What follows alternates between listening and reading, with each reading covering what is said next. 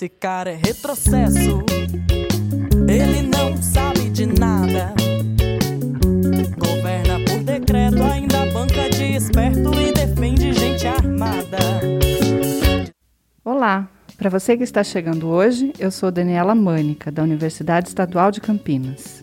E junto com minha colega Soraya Fleischer, da Universidade de Brasília, produzo esse podcast de antropologia, O Mundaréu. Essa é a nossa terceira temporada. Nós estamos falando de temas quentes para as eleições desse ano. Como a antropologia ajuda a pensar a questão da terra indígena no Brasil? Nós falamos disso no episódio passado. Se você não ouviu, corre lá e dá o play. Hoje nós vamos falar sobre a cloroquina. A cloroquina ou hidroxicloroquina é um medicamento bem conhecido. Tem sido usada há anos para malária, que é uma doença tropical negligenciada, e também para lúpus, artrite reumatoide, entre outras doenças. Com o surgimento da Covid-19, muitos medicamentos já existentes foram sendo testados, entre eles a cloroquina.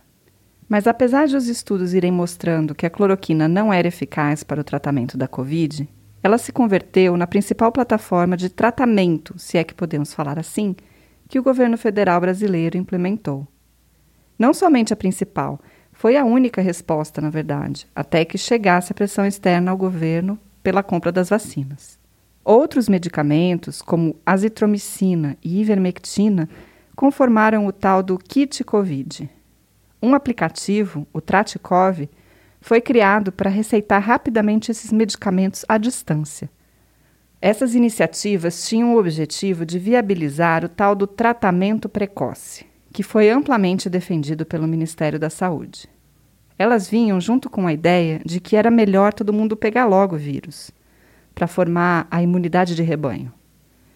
Os medicamentos supostamente davam segurança de que os infectados não teriam casos graves da doença.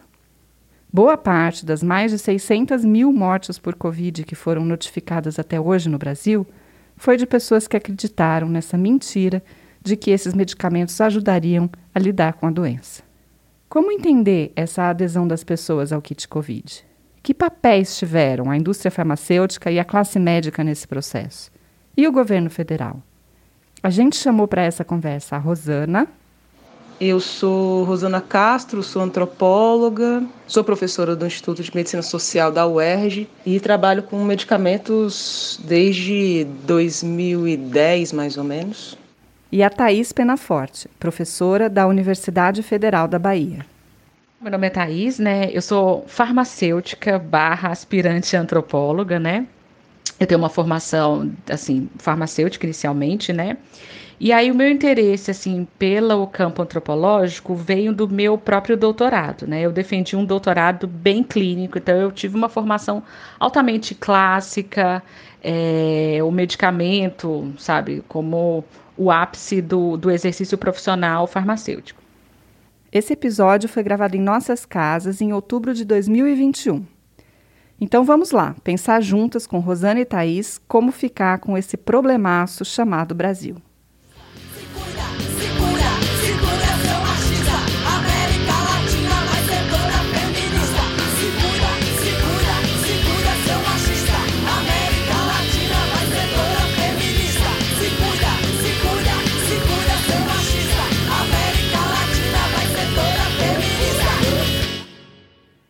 Vamos começar então pedindo para a Rosana falar um pouco sobre a cloroquina e a gestão federal da pandemia no Brasil. No caso do Brasil, a entrada da cloroquina no debate público nacional se deu via presidente Bolsonaro. O primeiro discurso, pelo menos que eu encontrei dele, é, discurso público oficial, foi no final de março do ano passado, 2020, no qual ele diz né, que há notícias de um medicamento, está sendo estudado, né, vamos torcer para que os cientistas consigam encontrar alguma solução para a Covid-19. Né? Bom, o, o, rastreio que se faz também na literatura é, de como começou a falar da cloroquina e trouxe esse debate, trouxe esse medicamento para o debate público nacional, se deu a partir de um pronunciamento do ex-presidente dos Estados Unidos, Donald Trump, que já havia mencionado a cloroquina como uma possível medicação para tratamento daquela é, epidemia emergente.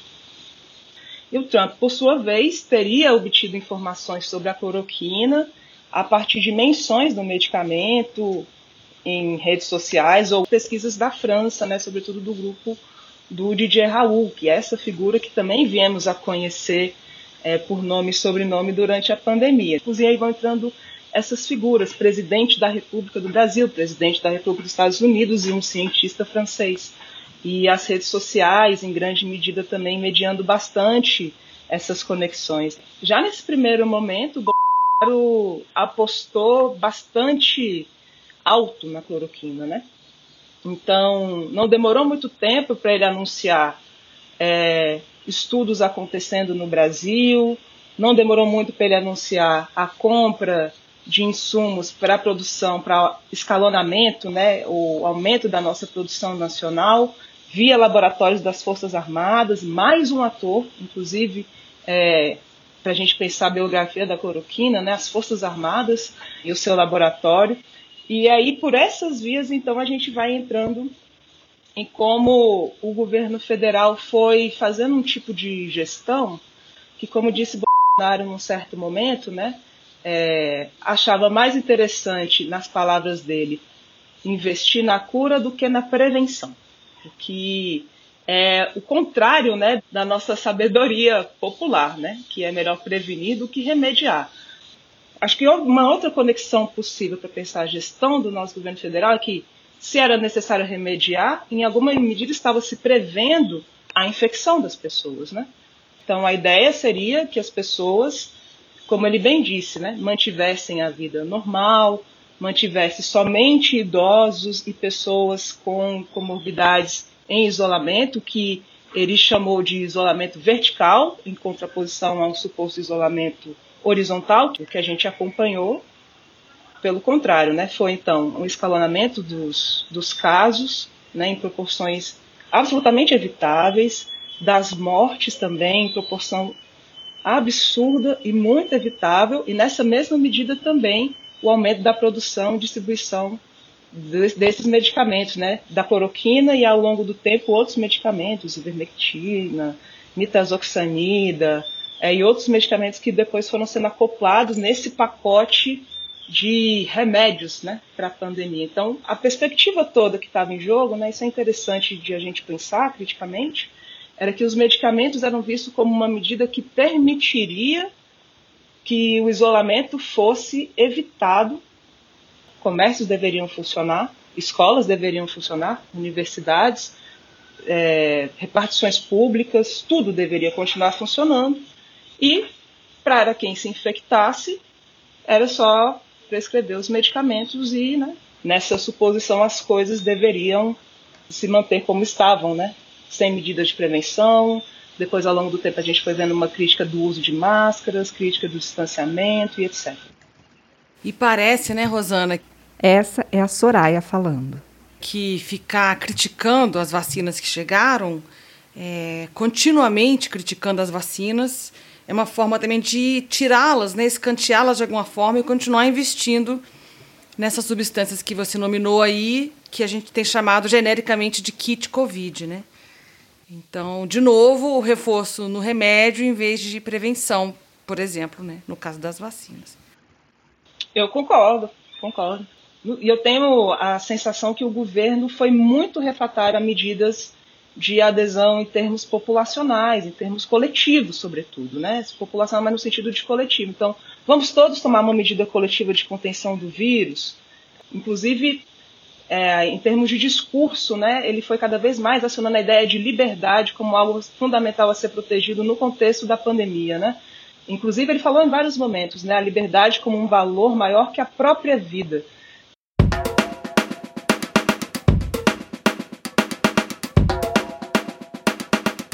Queria fazer uma provocação para Thaís e para Rosana, porque já dá para a gente perceber que a ciência ela não desapareceu dessa discussão. Porque a tendência de pessoas como nós, que né, não são bolsonaristas e, enfim, que fazem uma crítica a esse tipo de gestão da doença, da epidemia, como a Rosana descreveu, a nossa tendência é falar que eles estão negando a ciência, de que eles são anticientíficos e tal. É, eu queria muito ouvir Thaís e depois a Rosana sobre isso. Soraya, eu acho que isso é a grande pergunta para mim que sobra dessa pandemia.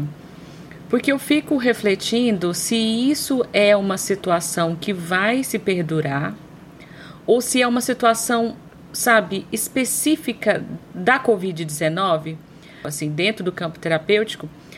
A gente sempre viu que é, os resultados de estudos clínicos, as diretrizes terapêuticas, qualquer protocolo, nunca foi unanimidade. Porque isso é muito caro para farmacêuticos e para a medicina você ter um protocolo, porque na verdade ele faz um desvio, sabe? Em vez de você buscar e compreender a experiência, você se apoia num documento oficial e aí ele, sabe, meio que resume a sua prática. Então, eu não sei, na verdade. A gente vai ter que esperar para ver se isso foi um cenário em que parece que abriu-se uma brecha para a cloroquina ou se a gente vai ter realmente a suspensão desse modus operandi dessa saúde baseada em evidência, sabe? Eu concordo plenamente. Os médicos é, sempre tiveram uma tensão é, com os protocolos. Né? A medicina baseada em evidência tem uma tensão é, histórica com chamada medicina artística, aquela que se faz a partir da experiência do médico com a sua clientela, os casos específicos, né, que ele consegue reunir a partir da sua própria experiência e produzir um conjunto de conhecimento. Isso nunca saiu do jogo é, da medicina, né, da prática da medicina e da ciência também. Se a gente for olhar para o que, que é essa pirâmide de confiabilidade né, das evidências, lá em cima vão estar as meta-análises de ensaios clínicos, né, que seriam o tratamento estatístico dos ensaios clínicos randomizados. Né? E na base estariam o que eles chamam de evidência anedótica, que seriam esses casos da prática clínica. Ele está na base da evidência, mas ele não está retirado. Né? Ele está lá. Ele nunca saiu dali. E acho que sempre houve essa tensão dentro da prática médica, né? de um médico ser formado é, de alguma forma a partir do que ele aprende nas disciplinas e nos manuais, mas também de um certo fazer, né? Que é ensinado nessa formação de internato, de residência, né? Isso tudo vai conformando também, né? O que vai ser esse médico. Então, acho que quando a gente chega aqui, no caso da cloroquina, a gente vê um tensionamento máximo, né? Um, uma forma de acionamento dessa tensão, né? Mais propriamente. Ela já estava presente dentro da medicina e ela foi acionada num contexto e com um conteúdo muito particular, né? Que é o de dizer, bom, Uh, a gente não sabe nada sobre essa doença, então a gente tem que fazer, ou pode fazer o que for. E mesmo que as evidências não sejam fortes, como o Conselho Federal de Medicina fez uma campanha né, no, no ano passado, o médico vai saber o que fazer. O médico sabe. Ele está lá na ponta, ele tem experiência, ele sabe o que fazer, né? Então, quando a gente pensa aí, né, confusa essa categoria do, do cientista ou do médico, dessa figura, porque é, ela vem ela vem eivada dessas complexidades todas, que vem do próprio campo da produção científica, que nunca foi unânime, do, próprio, do jeito da medicina operar, que também nunca foi de adesão completa ao que se diriam ao que se deveria, em tese, fazer se você adere completamente à ideia da medicina baseada em evidência, dos protocolos, etc. Né? E aí a, o que a gente vê nesse momento é, um, é uma forma muito particular de articular essa tensão que já estava que já estava presente né, dentro desses campos. É, é, porque isso, esse que Rosana está falando no final, da base da pirâmide, do anedótica, é muito interessante porque o conceito dessa pesquisa anedótica, ela tem uma certa provocação de que ela está na base porque não só ela é mais frágil, mas ela é meio, ela tem um certo componente intencional, sabe? O médico faz um certo desenho para defender a sua hipótese. E isso, gente, sempre aconteceu nos estudos clínicos. Porque você ia testar um medicamento novo, então para hipertensão, você estava lá com um medicamento novo. Você comparava ele com o pior. Então, assim, Desde sempre, os estudos clínicos, eles também têm uma dimensão anedótica, porque você quer demonstrar o efeito. E aí você não demonstra o efeito na experiência natural. Você provoca ela para defender a sua ideia. Então ninguém faz um estudo clínico para não corroborar a sua hipótese. Mas eu acho, Thaís, que tem uma outra dimensão disso é isso, como essa, esses estratos da pirâmide não estão absolutamente separados, não são impermeáveis, né? Porque na condução de um ensaio clínico, uma parte da coleta das evidências é no consultório, é na consulta. É um médico ou uma médica com seus pacientes que estão participando de um ensaio clínico, mas você vai perguntar, né? Como você está se sentindo, o que aconteceu desde a última consulta, o registro vai ser feito em prontuário. Então, essas categorias todas também vão, é, no, no, desenvolver de um ensaio clínico, elas também vão ficando mais complexas, né? Será que nessa diferença entre a pirâmide, né, esse estatuto do estudo clínico não está mais próximo de nos dar um pouco mais de confiança num processo do que algo que não se consolida a partir de um estudo clínico? Eu acho que o estudo clínico, ele é a linguagem da biomedicina. Ele é a linguagem para responder aquilo que a biomedicina não consegue responder. Por quê? Se a gente for pegar vários medicamentos, assim, se você pegar um farmacologista, ele vai explicar como é que o medicamento funciona. Mas grande parte dos medicamentos você não sabe a quem ele se liga e como que ele produz esse efeito. A cloroquina um exemplo disso, se você entrar na monografia, não tem explicação do efeito nem que ela faz para malária, nem para lúpus, nem para artrite reumatoide. Aí como é que você vai explicar que uma coisa que você não sabe aonde liga produz que reação? Ou seja, você só responde pela experiência. Na verdade, se a gente for ver a, a própria, isso que a Rosana começou a falar, de uma certa cronologia da cloroquina, eu estava até fazendo isso porque eu estava vendo quais são, foram os estudos que saíram primeiro. A cronologia é muito rápida, assim, é uma coisa incrível. O Trump falou em 21 de março, o falou 27 de março.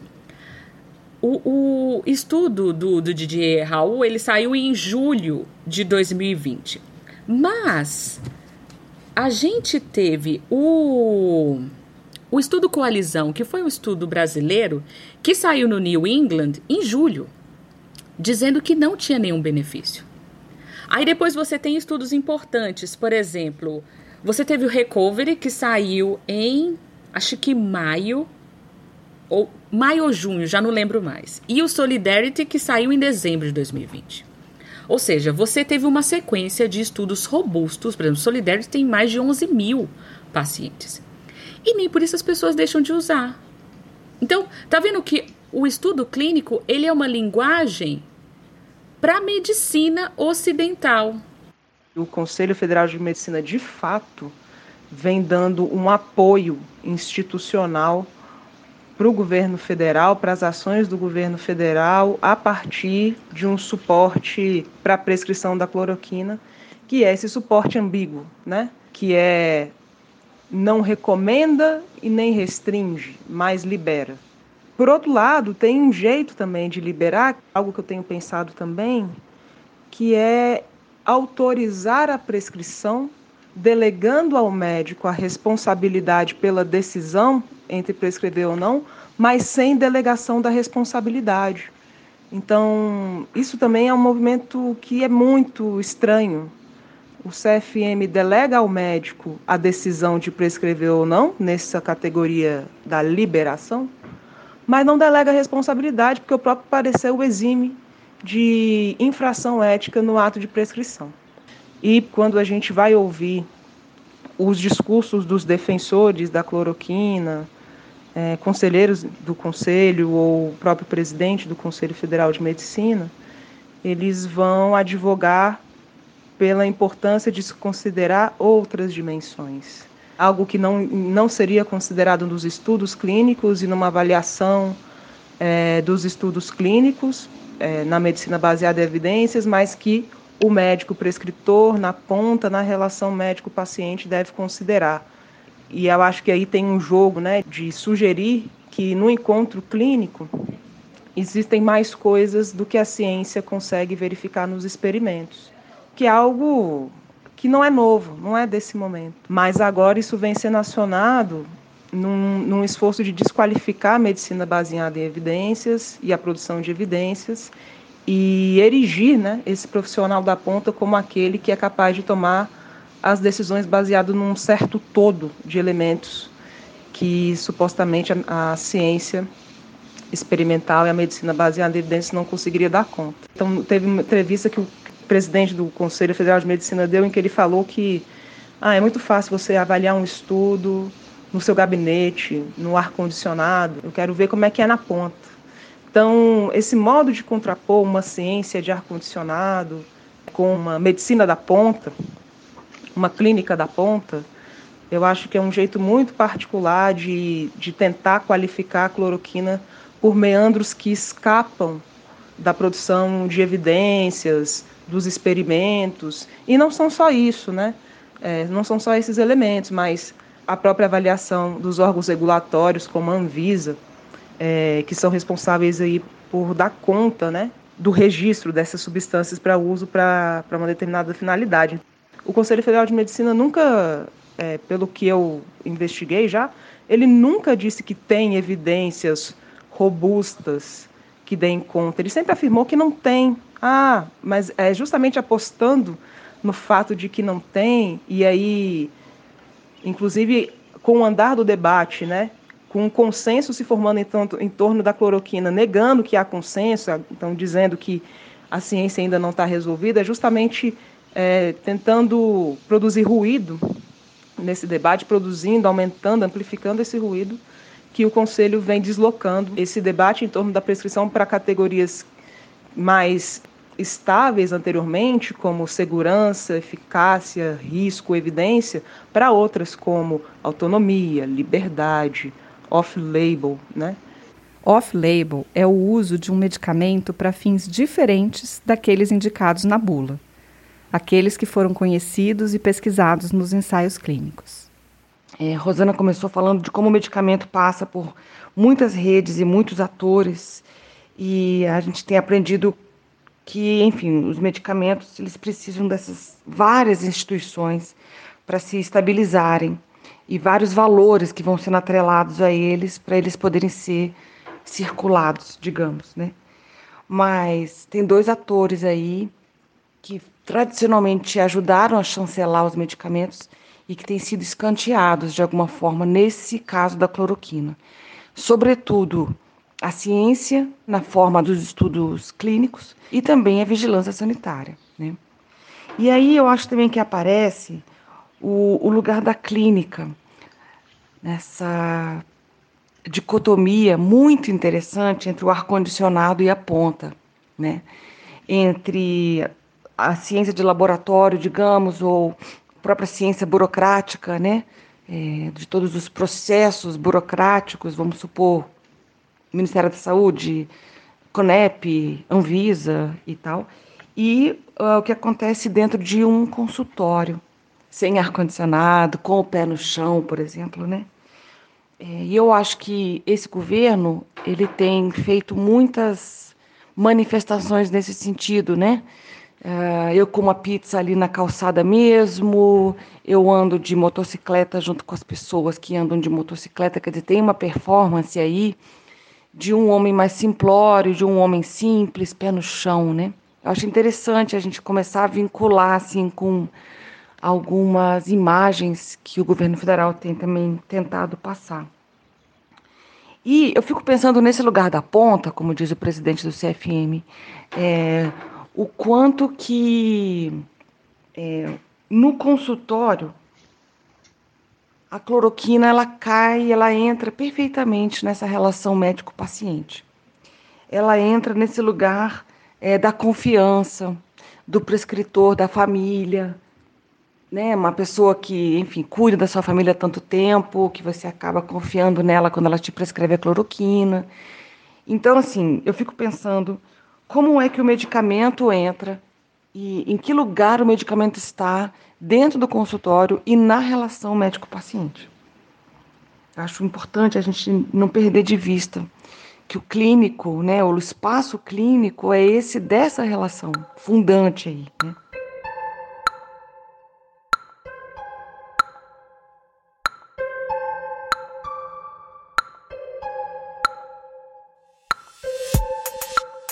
Assim, acho que a gente está numa, numa zona encruzilhada que vai exigir demais de nós, assim, mais de nós, de como rearticular nossa crítica da ciência, pensando que existem projetos, né? É claro que existe um projeto de preservar o máximo de vidas possível, mas como que, aí, se a gente olhar para a nossa própria vacinação, como que está a distribuição das vacinas? Que vidas estão sendo protegidas?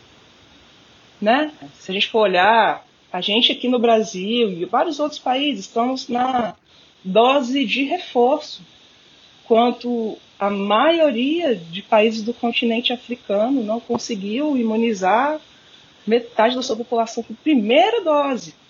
Qual é o projeto? Né? Que projeto é isso, né, dessas tecnologias? Então, eu acho que a gente está num momento de, de adensar mais, sabe? De sermos ainda mais incisivas e criativas na nossa crítica da ciência, na crítica dos projetos políticos que a ciência sustenta, porque é isso, acho que a gente tem um mundo melhor para disputar. Eu estou lendo a parábola do semeador.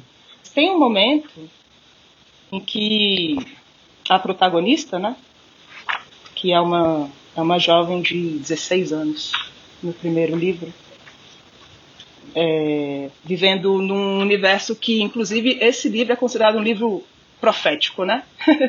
é um livro que é considerado um livro que previu o que teria sido dos Estados Unidos com a eleição de uma figura tipo Trump, que de fato foi eleito.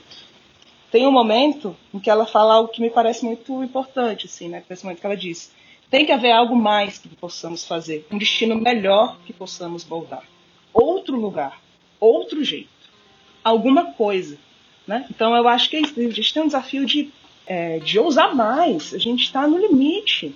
Né? A, gente, a gente, como seria o caso desse livro, né? o que seria, levado ao limite do que a gente viveu em tempos democráticos, a gente chegou onde a gente está. Então, o que, que a gente pode fazer? Seja outro, né? Mas com o nosso com um conteúdo que, de fato, haja espaço para todo mundo viver, para todo mundo morar, para todo mundo comer, né? Para todo mundo pensar, né? Para manter o sistema como está, né? Absolutamente desigual e absolutamente perverso, né? É, e, enfim, com uma agenda de morte mesmo. Então, eu fico pensando assim, dado todo esse histórico aí de datas, inclusive que a Thaís fez para nós, dos estudos que foram, enfim, fazendo com que a cloroquina não mais se sustentasse enquanto evidência científica e nem clínica. Dado isso tudo, eu fico pensando que a cloroquina ela foi eleita por esse governo como uma estratégia simbólica de muito sucesso, né? Muito exitosa para poder deslocar qualquer atenção para tudo que eles não fizeram. Né? Eu acho que, dado tudo isso, dado que ele continuou falando disso, eu acho que tem um papel simbólico muito forte de, de fato, estar tá apostando numa forma de cuidado com a população. É um jeito né, que inventaram para parecer que estão cuidando. Porque não fizeram absolutamente mais nada. Claro que eles estão gerando um monte de efeito colateral, matando mais gente, a gente sabe disso. Mas acho que reverbera como uma forma de cuidado. Sinceramente, eu acho que reverbera cloroquina vai continuar como um dos elementos fortes no debate eleitoral de 2022? Eu acho que sim, porque ele não tem outra opção. Assim, ele não tem outra fórmula para sabe, provocar o debate, porque é isso que ele gosta, assim. Ele poderia, em termos de medicamentos, ele podia falar sobre Remdesivir, mas ele não quer. E ele tem um, um, esquema que é bem interessante, assim, é um projeto dele que é um projeto de cuidado barra economia. Mas eu acho que ele vai porque, além desse plano econômico, no sentido de que, tá vendo, estamos fazendo muito, investindo pouco e sem grandes é, recursos, é também esse mesmo discurso que a Rosana falou da liberdade, né? Porque até então o off-label ele é aquele uso é, marginal, mas ainda assim quem determinava o que seria off-label ou não era o médico. Então a gente tem um conceito dessa determinação dentro do contexto da liberdade médica. Com esse debate todo, o que o faz é ampliar essa liberdade não é só do médico, porque na verdade ele nunca coloca essa conversa como se fosse uma decisão puramente médica, da decisão de querer usar a cloroquina. É quase que uma tentativa de liberar o médico para atender o desejo da população. Então, ele expande essa liberdade também para a população, que é a pauta dele, assim, de deixar a liberdade para as pessoas. Então, acho que a cloroquina ela cumpre esse papel. Eu acho que o vai vai continuar colocando as fichas dele é, um pouco na cloroquina, né? Porque ele se coloca como esse cara que fez alguma coisa pela economia, o tomador de decisão que, mesmo sem ter certeza e mesmo sem evidência, que é algo que ele admite, fez algo pela população num momento de crise, né? E então eu acho que vai continuar assim. E como engraçado, em outros momentos também da nossa democracia, os medicamentos também fizeram parte de outros debates. Na época do, do golpe da Dilma, era fosfetanolamina, já foi um momento, né? houve outros momentos que outros medicamentos protagonizaram. Na Constituinte, por exemplo, se a gente faz o Ctrl F, medicamentos aparece muitas vezes, um debate sobre medicamentos em outros momentos da nossa história, né? Então, é, eu acho que a gente tem um, um histórico tanto mais profundo quanto recente, né? Que associam também, a partir de muitos laços, né, os medicamentos a uma discussão política e eleitoral, e eu acho que vai ser particularmente forte. Diante da maior crise sanitária desse século, passamos os dois últimos anos cercados de incertezas, medos e perdas muito grandes. E diante de um cenário político desesperador, que ao invés de nos proteger, ajudou o vírus a matar mais gente. Nesse episódio, Rosane e Thaís nos mostraram os papéis que a cloroquina e o kit Covid tiveram para ajudar o governo na sua estratégia de disseminação do vírus, ao invés da sua prevenção e contenção. Em nome da economia, do lema O Brasil não pode parar, muitas vidas foram perdidas desnecessariamente.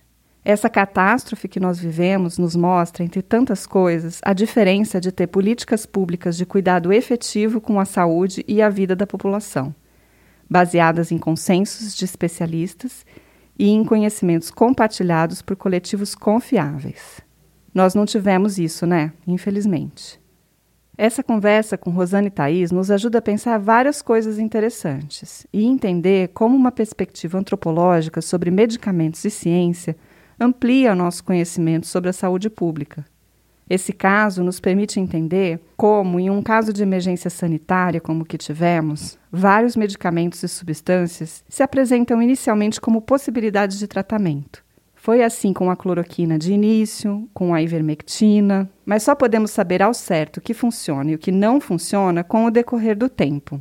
Elas falaram também sobre os ensaios clínicos e a medicina baseada em evidências, que são procedimentos científicos para conhecer e controlar os efeitos dos medicamentos. A medicina baseada em evidências se fundamenta num estudo sistemático dos efeitos que são observados em pacientes dos medicamentos que são utilizados. E os ensaios clínicos controlam uma quantidade maior da população esses efeitos e produzem resultados estatísticos mais confiáveis. Rosana e Thaís cartografaram a biografia da cloroquina como tratamento para a Covid no Brasil, mapeando algumas das redes que tornaram esse medicamento parte da política de disseminação do vírus. Elas nos ajudaram também a ver como, mesmo sem eficácia comprovada, medicamentos são e podem ser recomendados por autoridades de saúde, coletivos médicos e hospitais. Muitas pessoas receberam prescrições médicas para cloroquina e para outras medicações ineficazes também e confiaram que com isso estariam protegidas do vírus. E muitas acabaram morrendo mesmo assim.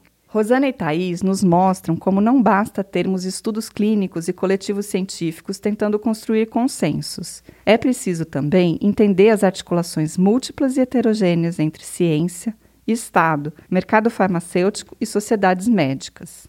É um coletivo complexo, no qual vários interesses estão em jogo.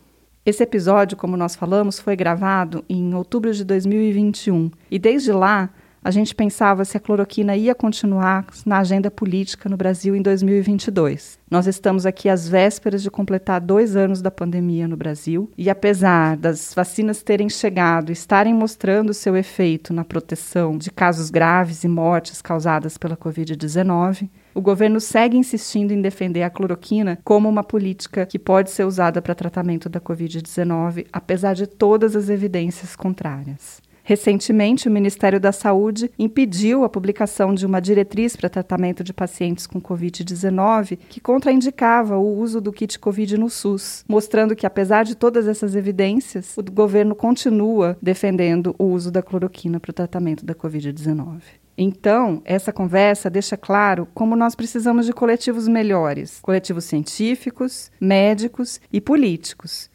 que defendam a vida com responsabilidade isso é, que defendam a vida com a habilidade de responder efetivamente pelas suas práticas e suas ações.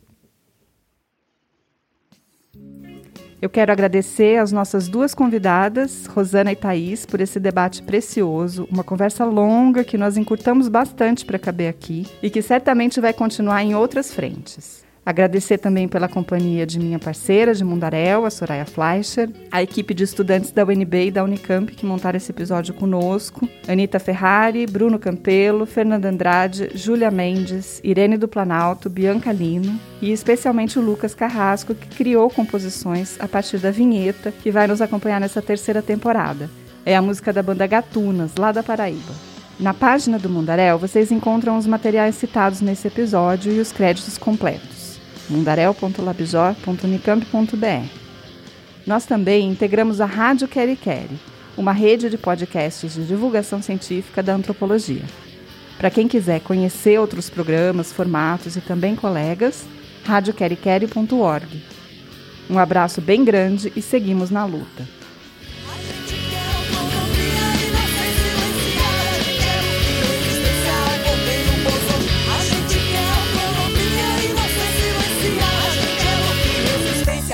governo autoritário.